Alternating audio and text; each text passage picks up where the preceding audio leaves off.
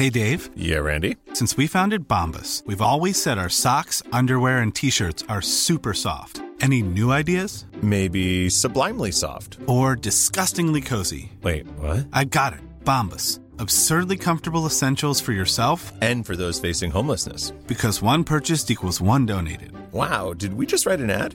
Yes. Bombas. Big comfort for everyone. Go to bombas.com slash ACAST and use code ACAST for 20% off your first purchase.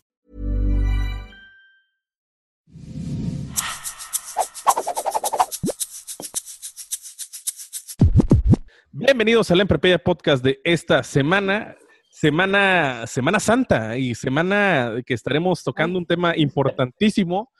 eh, semana de cuarentena también todavía de esta cuarentena del COVID-19, pero no el hecho de que estemos en cuarentena eh, nos exime o, o nos exenta de este tema importantísimo como mexicanos, personas, este, ciudadanos de esta gran nación, que es el pago de impuestos. Y para ello, para ello tenemos invitado de lujo, no sin antes eh, saludar primero a eh, este, Andrea, ¿cómo estás? Hola, muy bien, aquí esperando, la verdad sí estoy esperando bastante este tema, dado que ya me volví un adulto más responsable, pero así es. Caco, ¿cómo estás? Yo muy bien, este, me sigo sintiendo diferente con este nuevo formato. Me siento, yo, yo insisto, me siento como en el financiero Bloomberg, acá todo, todo el formato en línea, cómo se ve, pero bien. Y, y pues es un tema nuevo para mí, al menos como un alumno que recibe su primera clase de la carrera, porque es algo, yo creo que, que no todos estamos enterados de los impuestos, qué se hacen con los impuestos, qué es todo ese tema fiscal, y pues yo creo que es necesario para, para todos. Claro. Y es por eso que me di a la tarea de buscar a, alguien eh, líder de opinión acerca del tema. Eh, tengo gusto de conocer a, Nato Moreno. Nato es parte del equipo campeón nacional del maratón de, conocimientos de- del Instituto Mexicano de Contadores Públicos, persona autorizada para hablar de, este tema. Y, justamente eh, platicando con él, eh, que, desde hace mucho tiempo ya está metido en, en- en- todo esto del cálculo de impuestos. Él es el experto justamente en, en- el área de impuestos porque a veces, y me incluyo, estoy en ese rubro de contadores, eh, creo que cuando uno estudia contaduría, lo primero que, te dicen es, oye, este, tú que eres contador, ven y cuéntame un chiste y calcúlame los impuestos. Y no, y no necesariamente es eso, ¿no? Como que hay diversas áreas en el ramo de la contaduría, en el ramo de la contabilidad que, que, que, este, puedes estar dedicándote a, a otra cosa y justamente el área fiscal creo que es lo que da más eh, para platicar eh, de la carrera. Eh, Nato, ¿cómo estás? Hola, Ori. Hola, a todos. Eh, encantado de estar con ustedes. Ya soy big fan de- del programa desde, desde hace algunos, algunos episodios y bueno, encantado de poder ayudar a, a los, los- al público con, con este tema tan, vamos a decir, tan importante como una de, de nuestras obligaciones desde, desde el momento en que te constituyes como mexicano. Bueno, ya desde la Constitución te obligan a contribuir al gasto público, que es este tema romántico de los impuestos, esa definición romántica de, de, de, pues, estar contribuyendo de, en cualquier tipo de, de actividad que realicemos y pues bueno, encantado de, estar aquí en este programa. Para, para, para todo esto, Nato, quiero que, este, o sea, empezar a, a clasificarnos esta cuestión entre la diferencia entre que hay una persona física y una persona moral. Creo que de ahí arranca todo, ¿no? O sea, ¿cuándo soy persona física? ¿Cuándo, son, cuándo, cuándo me convierto en una persona moral? Ok, bueno, creo que este, este, es uno de los temas, yo creo que más genera algo de duda en, en, el, en, argot financiero y fiscal en que nos movemos. Sencillo, la persona física es Francisco Orozco, es Natanael Moreno, es cualquier persona que esté efectuando actividades por las cuales reciba, reciba algún ingreso o incluso no, no lo reciba. Cualquier persona con nombre y apellido se constituye una persona física, adicionándole el, el, uso o esta capacidad jurídica que le otorga la ley a partir de los 18 años. Cualquier adulto se puede constituir en una persona física siempre y cuando tenga el pleno uso y goce de sus facultades mentales. Por otro lado, tenemos la persona moral. La persona, persona moral eh, es un conjunto de personas Incluso hay, hay, una laguna que puede ser unipersonal, pero bueno, creo que para efectos más prácticos es la unión de una persona, de una o más personas, bajo la cual se constituyen con el fin de lograr algún, algún objetivo. Puede ser efectuar este, actividades comerciales con algún lucro, preservar o prestar servicios profesionales de, de, alguna índole, o incluso existen personas morales sin ánimos de lucro, caso de asociaciones para beneficencia. Es más una unión de personas que comúnmente encontramos como eh, con estas terminaciones de SADCB, SDR, LDCB, es decir, la, la, la, unión de varias personas para lograr un fin específico, como lo puede ser el lucro, como puede ser cualquier otro tipo de fin encaminado a la consecución eh, de los objetivos que se trazan desde el inicio de esta compañía o de esta persona moral. Que es, básicamente la creación, o sea, cuando tú te unes con un amigo o con algún familiar, o sea, cuando ya hay otra persona más y crean una empresa, eso ya es una persona moral. Es correcto, así es. Cuando entre Francisco Orozco y Martín Pérez hacen comercializadora Patito S.A., ya están creando una, una persona moral que actúa independientemente de lo que haga Francisco Orozco o de lo que haga Martín Pérez en nuestro, en nuestro ejemplo. Ahí va. Entonces, este mes, el mes de abril, le toca a las personas físicas hacer su declaración, ¿verdad? Es correcto. Ahí va. ¿Cuántos tipos de personas físicas hay?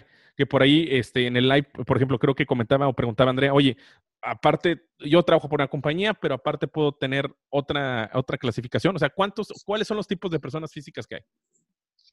Eh, bueno, son, todos somos personas físicas como tales, hay regímenes. Los regímenes son, son salarios o prestaciones de servicios personal subordinado como está el régimen de actividades empresariales y profesionales, que es para toda, toda esta gente que se dedica al comercio, a prestar ciertas actividades de servicios profesionales. Está el régimen de incorporación fiscal, este no presenta declaración anual, que es el régimen eh, que persigue precisamente la incorporación de los nuevos contribuyentes en estos programas que tiene el gobierno destinados a, a tratar de formalizar toda la economía que, que se ha venido mm, presentando fuera del, fuera de, del esquema recaudatorio. Está también el tipo de ingreso por enajenación de bienes, que es bueno cuando yo eh, enajeno algún, algún terreno, alguna casa, algún, incluso los carros, bajo ciertas, ciertas ópticas. Y también tenemos el, régimen de adquisición de bienes, que es un poquito de los más este, complicados, que este es cuando yo recibo un donativo del cual no es exento, si bien yo puedo estar recibiendo un terreno, vamos a decir, donado o de alguna u otra manera, eh, o compro algo por debajo de su precio, es algo un poquito ahí que es muy técnico, este, puedes estar recibiendo un ingreso que si bien no es un ingreso en efectivo, está incrementando tu, tu patrimonio y bueno, esto se, se, clasifica dentro de este esquema de adquisición de bienes. También está el, el régimen de los intereses, es el, el, creo que es el que menos necesitamos explicar, es cuando recibe los intereses de, de alguna inversión o de algún instrumento. Está también estos tipos, no es un régimen propiamente, sino un ingreso por obtención de premios que también mm, muchas de las veces son, son sujetos a declaración. Bueno, y también se tiene el, el régimen de los dividendos o los ingresos por dividendos, que son las ganancias que distribuyen las personas morales de las que ya tocábamos el tema ahora de que existen. Eh, bueno, estas son las, los tipos de, de ingresos que se pueden este, recibir a un a otro tipo de ingresos que ya son un poquito más específicos de, de cierto nivel de población. Oye, yo tengo una duda. O sea, a mí porque me ayudaron, pero por ejemplo, o sea, si yo hubiera querido quererme, este, o sea, poderme registrar como persona física, o yo sola desde el portal, ¿se puede? Eh, mm, sí y no. Eh, vamos a partir de, de de, ciertos casos. Hay quien nunca ha estado registrado en, Hacienda, incluso no tiene ni RFC, entonces por lo tanto no tiene este, los mecanismos de acceso para poderse registrar solo, solo de, o sin, sin ayuda de nadie más eh, en, en, la página de Hacienda. Eh, cuando ya cuentas con estos, que en estos medios de autenticación, que son la contraseña y la de firma, este, ya puedes hacer el, trámite tú, vaya, tú solo. La realidad es que sí es un, es un, es un tema un poquito, no confuso, sino sí es un, hay que tener el conocimiento de, de la ley que, que, sea necesario, porque muchas veces te pueden clasificar en un, en un ingreso o en un régimen que a lo mejor ni vas a necesitar o que te convenía más tributar en otro régimen, pero pues por el mismo este, desconocimiento o por el mismo, porque realmente son complicados los cuestionarios. Estamos hablando de que te detallan toda la totalidad de, de actividades económicas que pueda tener una, una, una persona. Y bueno, si, si llega alguien confundido, oye, es que como puedo estar aquí, puedo estar allá. Entonces, sí es un tema de que de inicio puedes hacerlo tú solo en el portal de Internet, sí, si cuentas con los medios de, autenticación, que es como la barrera que te impide entrar a este portal de, del SAT. Que viene justamente, ah, bueno, que empieza esta confusión porque ahorita en este mes es la declaración de impuestos de todo el año 2019. Entonces, tú estás haciendo o declarando los impuestos del año 2019 en el 2020. Entonces, por ejemplo, se da mucho que eh, eh, te vuelves loco y empiezas a querer a buscar facturas de, enero a marzo, ¿no? Cuando pues, realmente ya no se puede porque lo que tienes que haber declarado es todo lo que fue y lo que pasó el año pasado. Y respecto a eso, este, eh, las personas físicas, en cualquiera de, de estos tipos de personas físicas que hay, eh, yo, ¿yo qué puedo deducir? O, sea, ¿qué, ¿qué, gastos o qué cosas puedo hacer deducibles para no pagar el 100% de mi ingreso como si fuera un impuesto?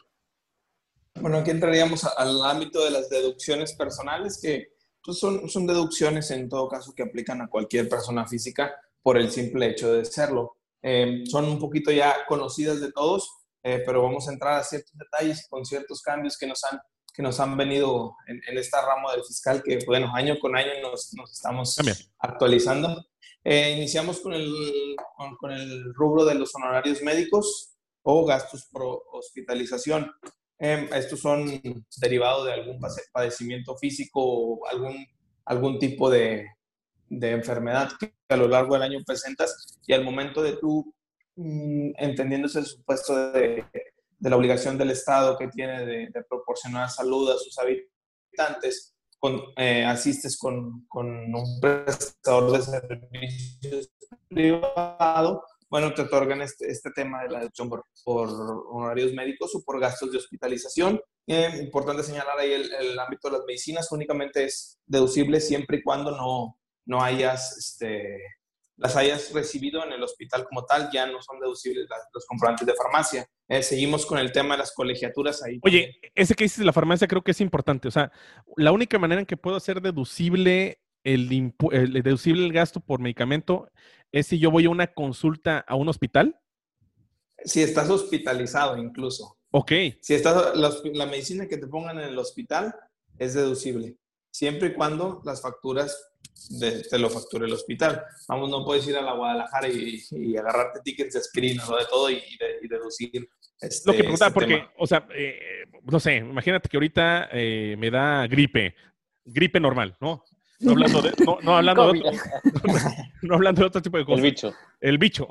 Ok, normal, la gripita normal. Entonces me lanzo, me lanzo a la farmacia que aparecerá aquí patrocinándonos, ¿no? Por si alguien se quiere aquí patrocinar, estuviera. aquí estuviera en este espacio. Este, me lanzo, me atiende el doctor, el doctor me da un ticket, este, luego me lanzo al ladito que está ya la farmacia en sí. Eso no lo puedo decir, ¿verdad? No, anteriormente sí se podía, pero de ahora en, esta resolución nos, nos, indican que, bueno, ya las, las facturas de, de, las farmacias ya no, ya no las van a tomar en cuenta. Digo, sí es algo que, que, se presta a lo mejor ahí al, debate, pero bueno, es inicialmente lo que se nos está indicando eh, por parte de la autoridad. Oye, pero también, o sea, por ejemplo, ese tipo de, de, facturas, o sea, solo se hacen si es como con algún pago en específico, o sea, si es como pago de tarjeta o pago en efectivo o así. Sí, regularmente este tema de, de las deducciones personales implican el, el, hecho de pagar con un medio electrónico. ¿Por qué? Pues bueno, por la trazabilidad que tiene un medio electrónico este, para deducir el ingreso, aunado a ciertos requisitos que sí es muy recomendable que toda, toda la gente que nos esté escuchando los, los tome en cuenta, como lo son los, eh, el uso de la factura, que debe ser gastos médicos, honorarios médicos o eh, relacionado con el tipo de deducción que se planea hacer. Eh, y bueno, el, que los conceptos esta novedad de los conceptos es relativamente nueva. Eh, si, si, nos podemos dar cuenta, en cada factura aparece un código, me parece son de 10 dígitos, hay que verificar que el concepto que nos están incluyendo en la factura sea el, el que esté correctamente relacionado con, con lo que estamos pagando. Es decir, si estamos pagando un servicio profesional médico y buscamos que el concepto 10042530 corresponde a, a papelería, bueno, ahí también hay que eh, tener en cuenta tener esas precauciones de, de los conceptos que, que, se pueden, que se pueden aplicar para esta deducibilidad. Entonces, sí sería cumplir con una serie de, de requerimientos formales, es decir, de forma en, nuestros comprobantes para poder este, accesar a este tema de las deducciones personales.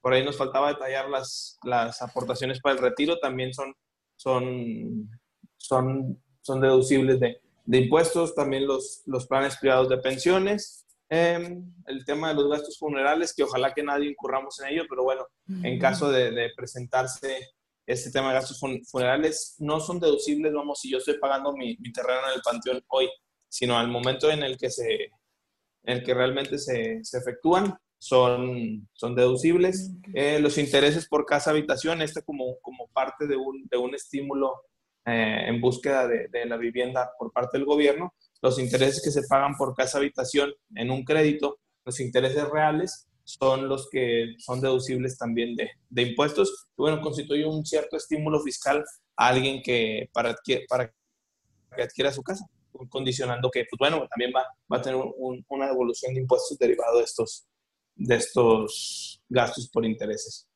Ahí va. Prácticamente para la persona que trabaja para una empresa, pues mes con mes la empresa le retiene, o sea, dentro del salario ya le quita el impuesto y la empresa es quien le paga Hacienda, ¿no? Así es. Y esto, por ejemplo, Caco, eh, que tiene esta énfasis muy emprendedor, ¿no? Caco va, quiere poner su compañía, eh, Caco, más allá de la compañía, sino que él como persona, eh, dentro de qué persona física podría estar y qué impuestos son los que tendría que pagar. Ok. Eh, Caco aquí depende del el servicio que vaya a prestar. Si es un servicio profesional, habrá que, que, ubicarse dentro del, dentro del tema de, personas físicas con actividades empresariales y profesionales. Si Caco va a proporcionar o va a efectuar el comercio que no exceda de los 2 millones de pesos anuales y que se pueda, vaya, que no para su efecto para su realización no requiera de un título profesional, se puede ubicar dentro de ese régimen que, que marcábamos como el, como el régimen más bondadoso para, para, aquel que desea iniciar su emprendimiento, que es el régimen de incorporación fiscal. Tiene varias facilidades. Eh, una de ellas sería el hecho de que las declaraciones se hacen bimestralmente, no se presenta declaración anual, es decir, Caco en este abril estaría tranquilamente disfrutando de la cuarentena en casa.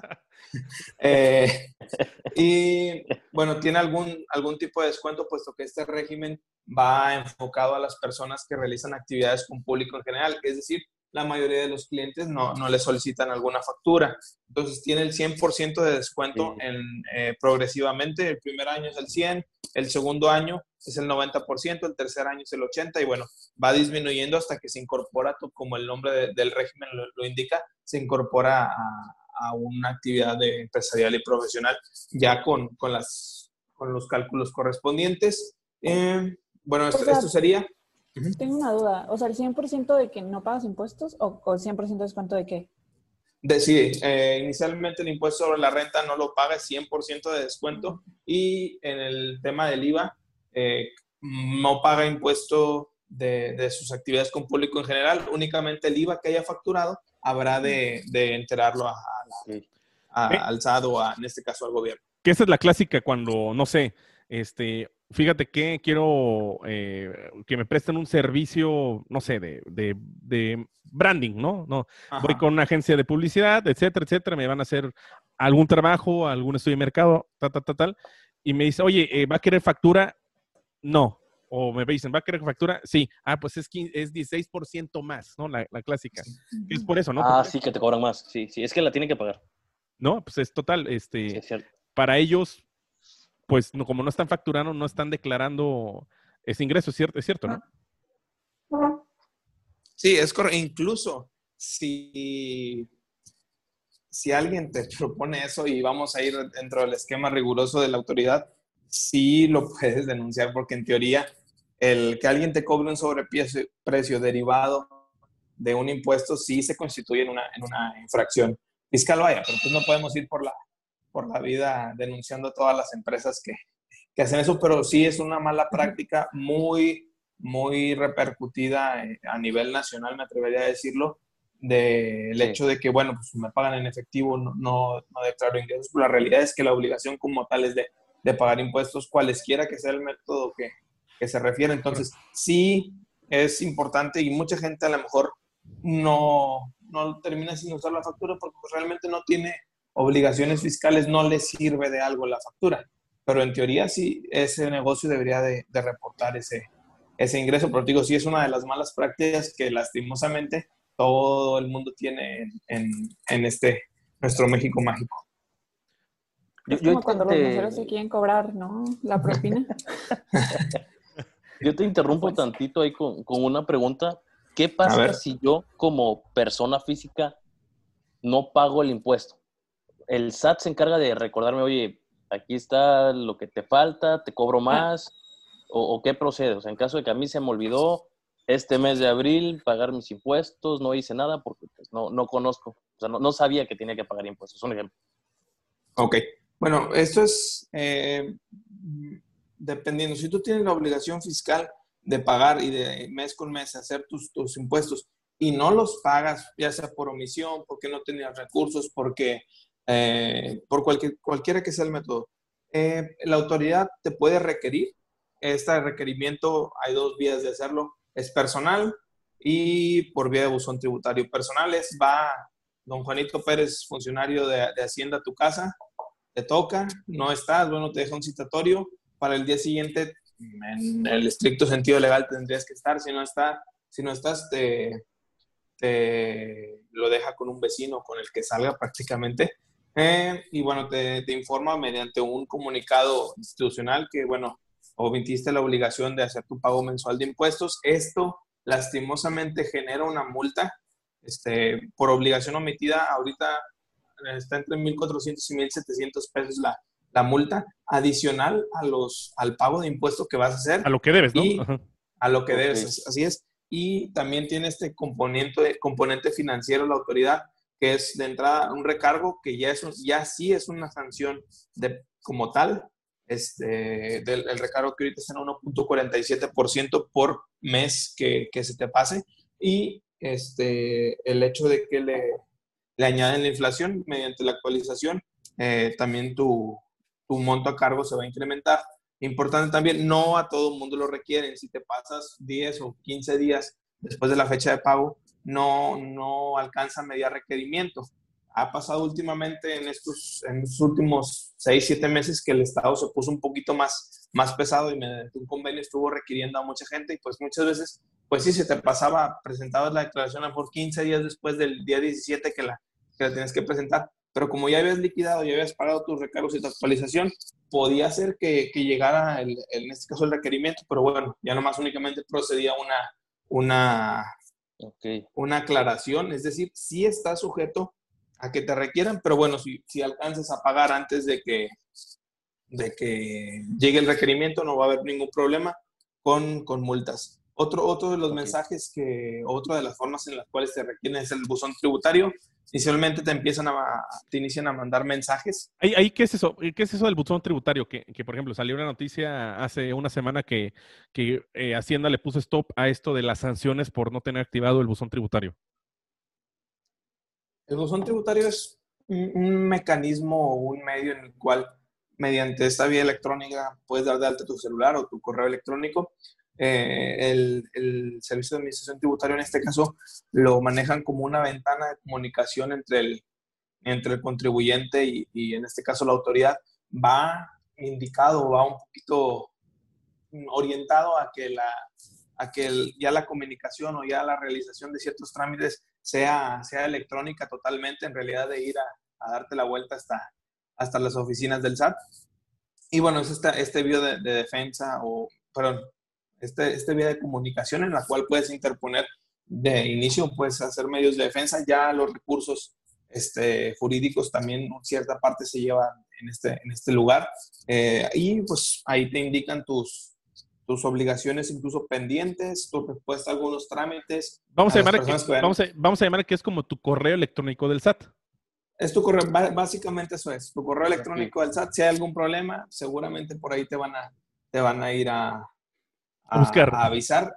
Pero sin embargo, ya es una, una forma legal de, de, notificación, ya constituye una comunicación legal. Lo que se encuentra ahí dentro del buzón tributario sí constituye como una, como una prueba legal de, tu relación con, el, fisco. Oye, y en cuanto a la, declaración, digo, yo no estoy muy familiarizado con, estos conceptos. ¿Qué es o, cómo puedo entender yo fácilmente qué es la declaración y, todos tienen que incurrir a la declaración o quiénes son los que tienen que, hacer la, la, declaración, para quiénes es obligatorio? Ok, son, son obligatorios para las personas que se encuentren eh, facturando, vamos a, ponerlos en términos simples, facturando, eh, recibiendo algún ingreso mayor de 400 mil para las personas morales. ¿Qué es una declaración? Eh, la declaración es básicamente que tú introduzcas tus ingresos que, se clasifiquen dentro del, rubro de ingresos acumulables, y tus deducciones, en este caso, tus gastos autorizados por, por la legislación para poder este, determinar una ganancia o algún impuesto a cargo. Esto es una declaración, es decir, tú manifiestas que en este periodo ganaste 10, mm, gastaste 5 y sobre los 5 restantes pagas tus impuestos. Es una declaración, es pues, básicamente introducir la información bajo tu información financiera que, a la cual sean aplicables los, los impuestos. Ok. Oye, ahí va, otra de las dudas es, va, fíjate que, este, y esto voy a poner dos escenarios. Yo sigo siendo estudiante, este, obviamente todavía no tengo una actividad como tal, pero mi papá me deposita mi semana, me deposita mi este, mesada este, fielmente eh, a tal fecha. ¿Eso graba impuestos? O sea, por el hecho de que estoy recibiendo dinero, graba impuestos. O, por ejemplo, me estoy haciendo transferencias este, a mi esposa, a mi esposo. O sea, el hecho de que existan estas transferencias, pues a mí entendería que pues en la cuenta bancaria es un ingreso. ¿Eso graba impuestos? Mm, no, no, pero ahí eh, tiene un, un, candadito. Este, si tu papá es muy frugal, muy, te manda demasiada, demasiada mesada, si superan los 600 mil pesos, sí vas a tener que hacer una declaración. Ojo, no vas a pagar impuestos, pero vas a tener que informar que tu papá es demasiado frugal y bueno, te mandó arriba de 650 mil pesos por concepto de mesadas durante, el mes. O igual. ¿Eso es mensual o es anual? Anual. Anual, Este, eh, los donativos es importante considerar que es un ingreso exento siempre y cuando se efectúen eh, con línea familiar ascendente o descendente, que es esto, papá, mamá o incluso hacia los hijos, y, o con el cónyuge o concubino en este caso. Entonces, eh, son, son donativos que, que, son ingresos bajo los cuales no se pagan el impuesto. Sin embargo, sí es importante que si se supera este, se supera este monto de los 600 mil pesos, se van a tener que informar, no pagar impuestos, únicamente informar este, que se recibieron. O sea, de cuanto a eso, por ejemplo, este, no sé, yo ya trabajo, pero aparte, no sé, mi papá, porque no me pagan tanto, me está dando. Pero tengo obviamente la cuenta de nómina. Ahí sí recomendarías como tener una cuenta aparte donde tu papá, por ejemplo, te está depositando eso, o la misma cuenta está bien de nómina, o, qué piensas. No, la realidad puedes usar tu cuenta de nómina, puesto que, vamos a decir, si es una transferencia de, de recursos, este, va a aparecer ahí que el RFC es de tu papá o que la cuenta realmente corresponde a tu papá. Realmente en este tema de las cuentas no es como que tengo una cuenta fiscal y la otra no es fiscal. Puede ser para mejor para control. La realidad es que todas las cuentas son fiscales hoy en día. Si tú revisas tu, tu estado de cuenta, en la última página está marcado y sellado donde el, SAT recibió la información. Este, en este caso, no, no de todos los depósitos y de todos los movimientos que, que existen, sino de que tienes una cuenta y que el banco X que aquí pudiera estar anunciado también, este, eh, te emite este CFDI por, por concepto de las comisiones, porque al final te cobran comisiones, entonces ellos te timbran tu, tu recibo y bueno, ya al, al, menos el SAT ya tiene la, la información de que, Que esto es importante. con ellos. Que esto es importante porque a veces pensamos que el RFC, que es este, eh, este CURP, ¿no? Pero pues el CURP fiscal, eh, únicamente lo generas cuando vas a una cita directamente a, a las oficinas del SAT. El hecho de que abras una cuenta bancaria desde hace, creo que ya tiene como unos cinco años, o, o me, me está fallando un poquito la fecha, ya automáticamente se te está generando propiamente un RFC, ¿verdad? Es correcto.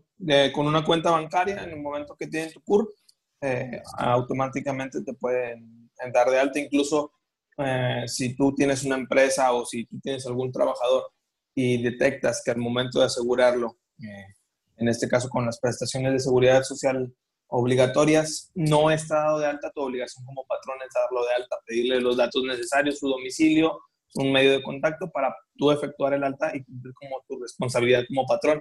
Es decir, ya casi en cualquier momento que, que tengas, pues este, en cualquier momento que tú efectúes una relación con alguna institución que está obligada a hacerlo, por mero cumplimiento de regulación, vas a generar el RFC o te lo, incluso ya en cualquier trabajo te lo piden en el momento de, de solicitar papelería de, de ingreso.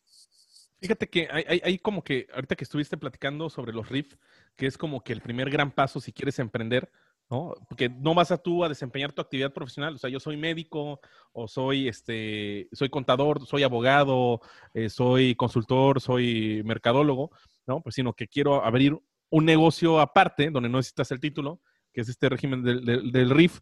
¿Hay algunos requisitos para estar en este, tal cual, así? Ojo, si tienes el título profesional, eh, sí a veces un poquito dis- difícil decirle o hacer entender a la autoridad que, bueno, ya, ya no puedes estar ahí.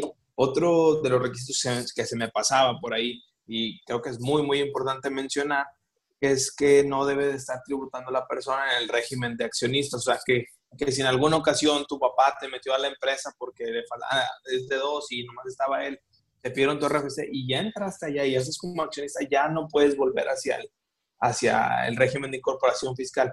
Al igual, si estás, tu- estuviste tributando dentro del régimen de actividades empresariales y profesionales y ya es un poquito, no hay una legislación propia que te diga no se puede hacer, pero sí operativamente es muy, muy difícil bajar de, de actividad empresarial y profesional al régimen de incorporación fiscal. Y solamente aplica si yo estoy como accionista, por ejemplo, ahorita que, que comentabas, como accionista de la empresa o también como trabajador pasa, pasa todo esto. No, como trabajador recibiendo sueldos y salarios no pasa absolutamente nada. Ok. Puedes perfectamente, si cumples con las condiciones, acceder al régimen de incorporación fiscal, que en este caso es el mejor régimen yo creo que existe ahorita para alguien que busque iniciar su negocio, siempre y cuando se, se, se eh, ubique dentro de las variables. Que, que- que era algo bastante padre porque sí, sí promovió mucho el emprendimiento.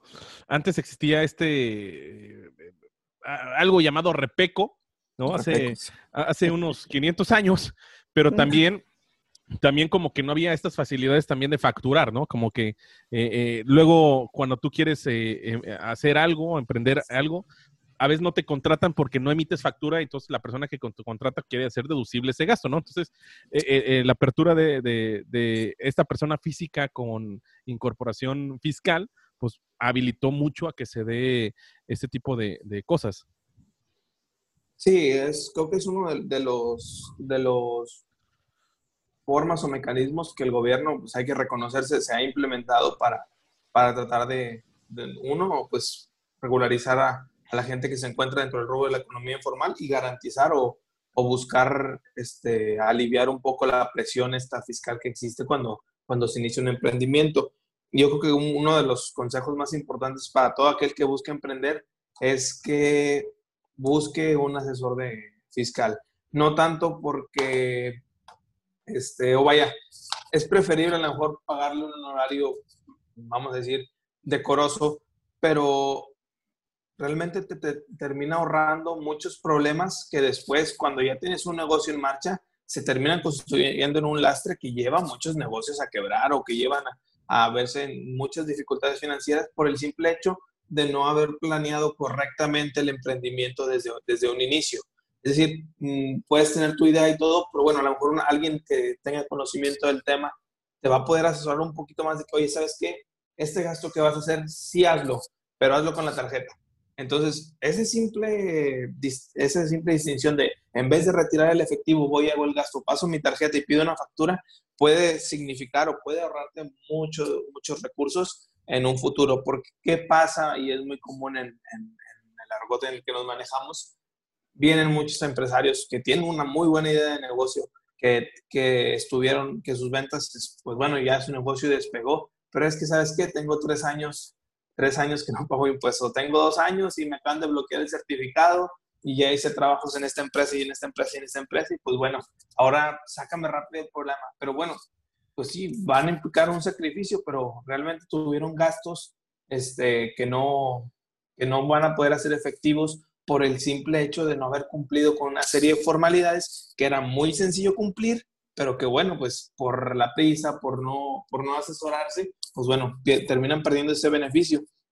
Me pasa muy seguido con, con ciertos, ciertos, mm, vamos, contribuyentes que dicen, oiga, pues traigo una utilidad de tantos pesos y no, pues de dónde, yo no los veo y que no sé qué, pues sí, pero resulta que, que efectuó ciertos gastos que, que, no son, que no son deducibles como tal y que muchas veces se les advierten, pero pues bueno, ya, ya no es, ya no es este, de, de nosotros estar ahí tras de, tras de ellos, únicamente se les, se les efectuó la recomendación y pues bueno, termina constituyéndose en, en, un gasto no deducible y hay que recordar siempre que un gasto no deducible basta pagar la tasa correspondiente de impuestos. Entonces, yo creo que ese sería uno de los consejos más importantes para aquel, aquella persona que está pensando en emprender algún negocio, que cheque o que verifique muy bien el tema de la situación fiscal del negocio que va, que va a efectuar, puesto que le puede ahorrar muchos, muchísimos dolores de cabeza en un futuro. Oye, ¿y puedes hacer estos cambios así de, oye, ahorita soy como servicios profesionales, pero luego puedo eh, convertirme en persona moral? ¿Puedes hacer esos cambios de,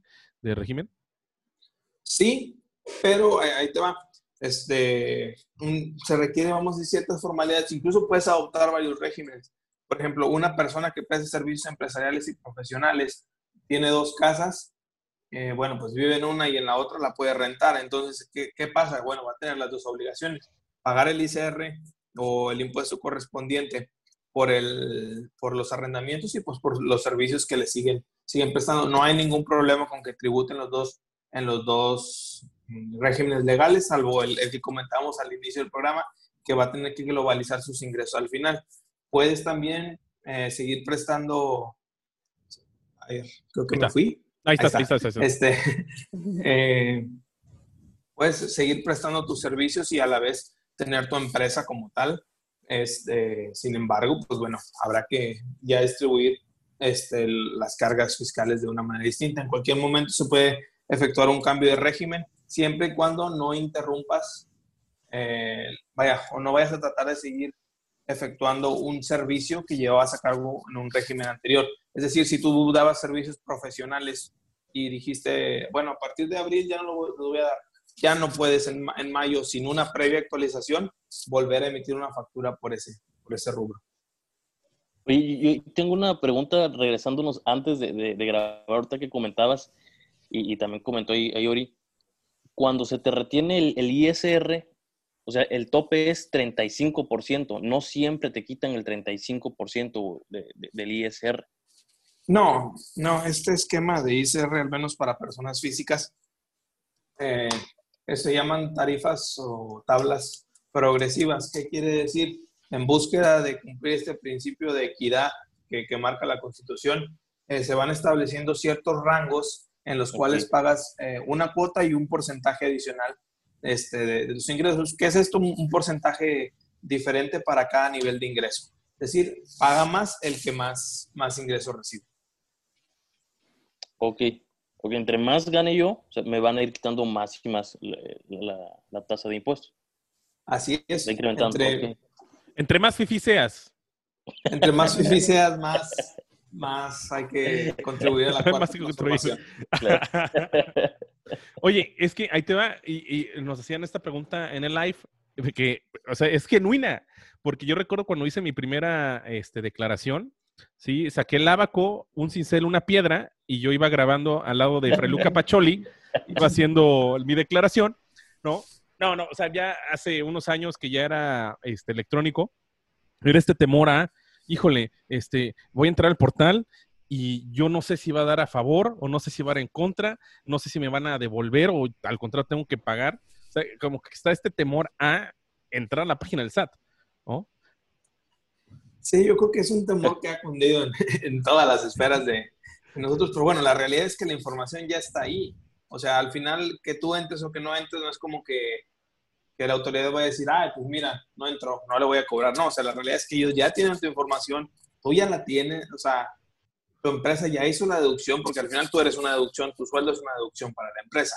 Entonces, tu empresa o en este caso con la, junto con la autoridad ya está esa información, esa, esa información ya está en, los sistemas del SAT. Entonces, pues lo recomendable ahí para todas las personas que, que les da cierto temor entrar es, bueno, entra, ve qué hay, es, es muy intuitivo incluso la, la, la, página.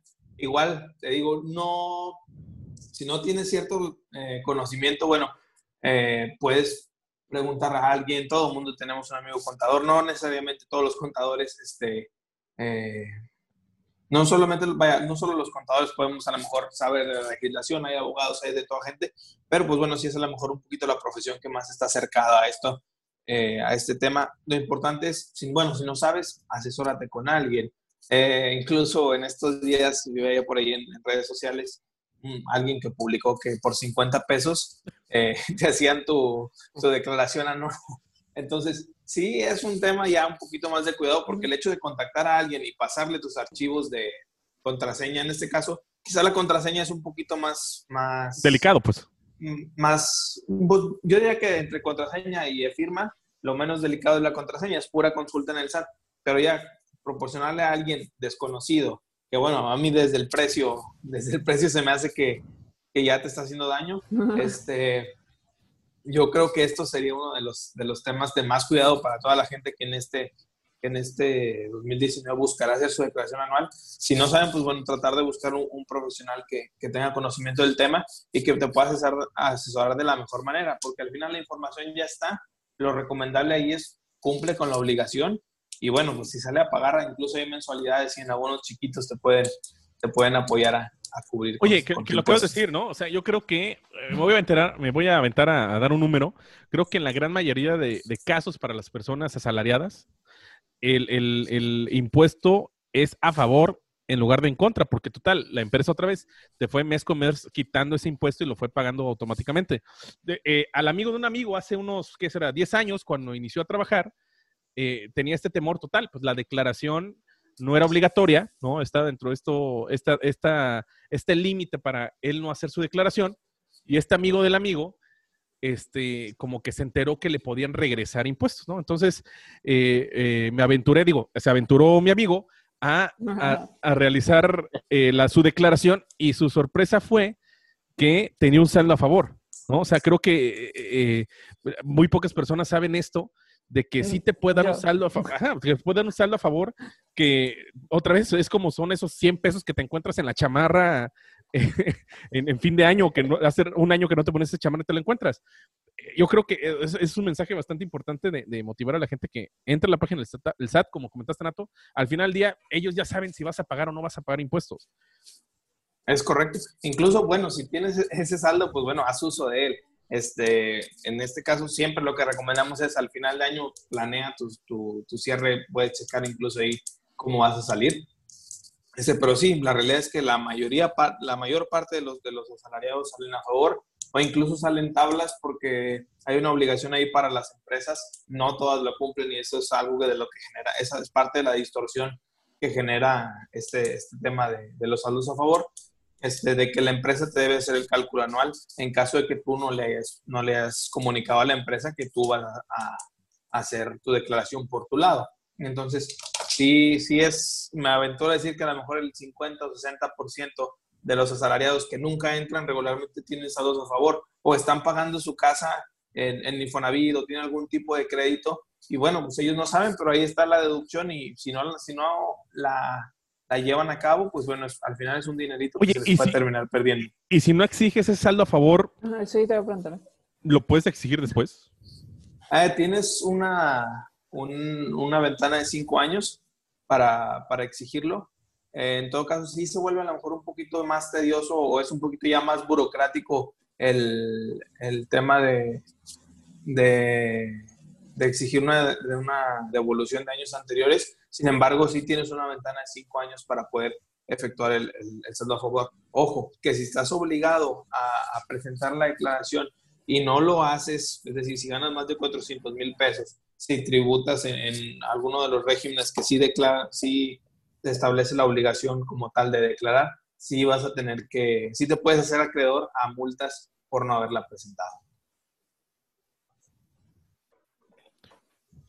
Pues este, ya, eh, creo que ya nos pasamos, pero es que siempre este tema de impuestos da para platicar y platicar y platicar y platicar, sobre todo que, este, pues ahorita justamente estamos en, la, en, los primeros días de abril y, por ahí una que otra, otro portal del, del, portal se ha caído no sé cuántas veces en lo que va de estos primeros seis días y pues creo, creo que la cosa se pone peor ya los últimos, ¿no? Que que otra vez nos agarra la tarea al cuarto para las tres, así antes de subir la, tarea al profesor, porque pues todos los mexicanos esperamos al último momento, último momento. A hacer esta declaración. Nos gusta la adrenalina. Este, no sé si, si, si quieras darnos algún, algunos últimos consejos en cuanto a la declaración, si, si estoy apenas voy a iniciar o apenas me voy a dar alta en el SAT, este, o quiero emprender, o sea, ¿cuáles serían tus, tus consejos fiscalmente hablando? Para, como lo, lo, comentaba anteriormente, para alguien que va a emprender, importante eh, consultar con un, con un especialista de la materia eh, el impacto fiscal, las maneras en las cuales se puede efectuar esta actividad de la manera más fiscalmente transparente para, en este caso, poder, este, vaya, evitarse, la, la recomendación siempre es evitarse dolores de cabeza futuros, porque todo el mundo vemos una cartita del SAT y lo primero que sientes es todo menos alegría. Entonces, eh, el tema sí sería ese. Importante recordar también, lo comentamos en el live, son 60 millones de personas, bueno, 60 millones de contribuyentes que tributan bajo el esquema de personas físicas, es un, casi un 74% del padrón de contribuyentes nacional, y entonces por ende la página el primer día estuvo súper saturado, no se pudo entrar el, primer día. ¿Por qué? Porque bueno, sí somos los últimos cuando, cuando estamos obligados a hacer algo, pero cuando te van a dar dinero, te aseguro que a las 12 uno había gente ya intentando presentar su, su declaración anual y es totalmente válido. Entonces, sí, los últimos días se satura bastante, personas morales también pasó igual, último día se, se satura bastante, entonces no esperar, si estás obligado a presentar, no esperarte hasta el último día, este, para poder acercarte a, presentar tu declaración. Puedes hacerlo para el caso de las personas que no están obligadas, es decir, que ganan abajo de los 400 mil pesos eh, al año por, por concepto de, de, sueldo y salarios, pueden presentarlo en, en, lo que resta del año, siempre y cuando no les salga cargo, porque si no, pues bueno, sí les van a aplicar ahí los recargos. Importante eso, planear con tiempo. Esto de los impuestos siempre es de, de, de mucha planeación, de mucho eh, implica a lo mejor cierto conocimiento técnico de, la ley, pero pues que al final te termina ahorrando unos cuantos pesos que son vitales cuando estás tratando de, de emprender. Pues no sé si alguien tiene alguna última pregunta o algo, que, ya saben que, no hombre, este tema puede dar para 50 mil episodios y siempre van a salir dudas, dudas y más dudas. Este, sobre todo, ¿no? Que, que algo que no hay que dejar escapar es que eh, pues con toda esta situación que está pasando de, del coronavirus, del COVID-19, como que es bicho. Este, este enorme paquete de estímulo para no pagarlo, etcétera, etcétera. Pero pues en este momento paralelo, sí o sí tenemos que cumplir con esta obligación. Claro. Pues yo nada más quiero, o sea, por último sí preguntarle a, a Nato de que en dado caso que nuestros radio escuchas, eh, podcast escuchas, este, tengan como que alguna igual otra pregunta o así, pues donde te podemos contactar eh, pues, ante cualquier situación. Ah, claro, este, sin problemas eh, los podemos asesorar. mi Instagram es arroba nato o 9718. está ahí un poco complicado por un tema ahí que tenía de, de adolescente. este, y y con gusto los podemos atender aquí en el despacho, eh, despacho arroba garzagracia.com. Pueden enviar un correo en cualquier momento. Y bueno, encantados de poderles ayudar. O en, en mi correo personal es natomorenog arroba hotmail.com. Entonces ahí encantados de poderlos ayudar en cualquier cosa.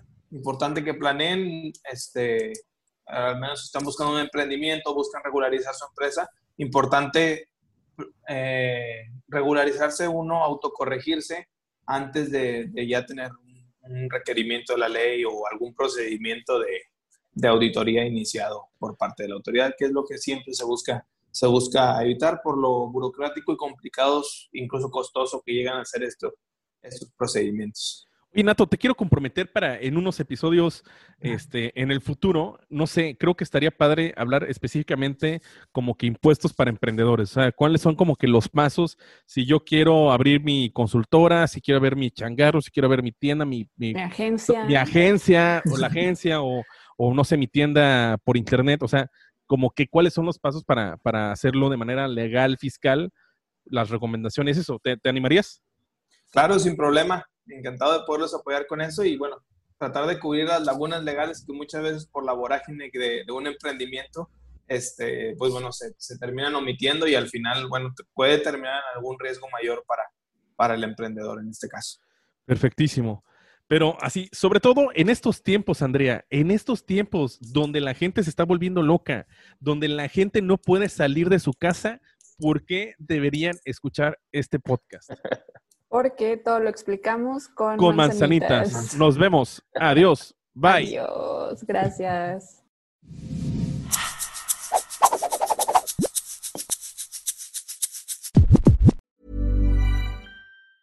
Hey, it's Paige DeSorbo from Giggly Squad. High quality fashion without the price tag. Say hello to Quince.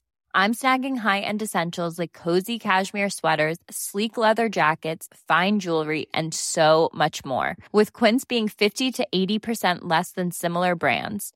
And they partner with factories that prioritize safe, ethical, and responsible manufacturing. I love that. Luxury quality within reach. Go to quince.com slash style to get free shipping and 365-day returns on your next order. quince.com slash style.